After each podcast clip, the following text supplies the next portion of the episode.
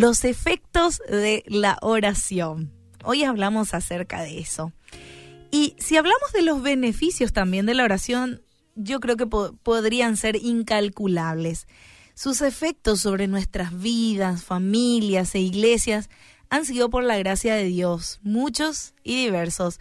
Y solo la eternidad nos va a dar el testimonio exacto de las grandes cosas que se obraron por medio de la oración y seguramente todo lo que nos perdimos por descuidarla. Y Dios puede hacer cosas inimaginables por medio de la oración, ¿verdad? Por eso Jesús nos animaba a orar, ¿verdad? Eh, cuando les decía a sus discípulos en Mateo 7:7, 7, eh, pedid y se os dará, buscad y hallaréis, tocad y se os abrirá, o por ejemplo en Juan, todo lo que pidierais en mi nombre lo haré. Así que los efectos de la oración han sido evidentes en toda la historia de la humanidad. El pueblo de Dios ha sido testigo del poder divino por medio de la oración. Y Dios obró tantas veces trayendo cambios y hablamos también de milagros, causando proezas, que no hace falta citarlos porque son muchos. Y bueno, en sus dos mil años de existencia la Iglesia ha visto también el poder sobrenatural, transformador de Dios en respuesta a las oraciones. Pero hoy te quiero hablar acerca de uno de los efectos que muchas veces ignoramos y es el que produce en nosotros cuando oramos por otras personas. Uno de los beneficios que con frecuencia pasamos por alto es que podemos ser transformados cuando oramos por otros.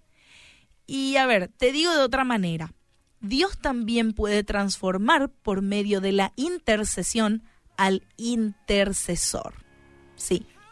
Y en particular cuando oramos por otros creyentes. Y Dios puede hacer cosas preciosas en nuestros corazones cuando oramos por otros. Él puede hacer nacer, crecer, fortalecer nuestro sentido de amor hacia las personas por quienes oramos. Y eso es lo que nosotros podemos ver, por ejemplo, en la vida del apóstol Pablo. Y en el primer siglo, en los días de los apóstoles, ¿verdad? Habían iglesias que Pablo no había fundado. Habían iglesias que el mismo Pablo inició, pero habían otras que él no fundó personalmente. La iglesia de Corinto y la de Tesalónica están entre las que Pablo fundó, o bueno, al menos conocía en persona, pero la iglesia de Colosas, por ejemplo, están entre las que no fueron fundadas por él.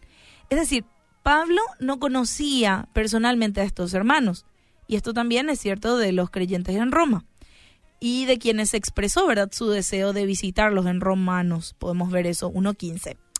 Lo más llamativo es que sin que Pablo conociera a sus hermanos, podemos ver y podemos sentir a través de la lectura un genuino amor por ellos.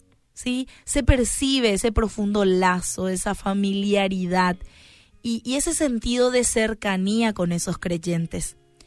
O sea, un genuino amor se puede notar en las cartas de Pablo y en especial en la manera en que se dirige a ellos.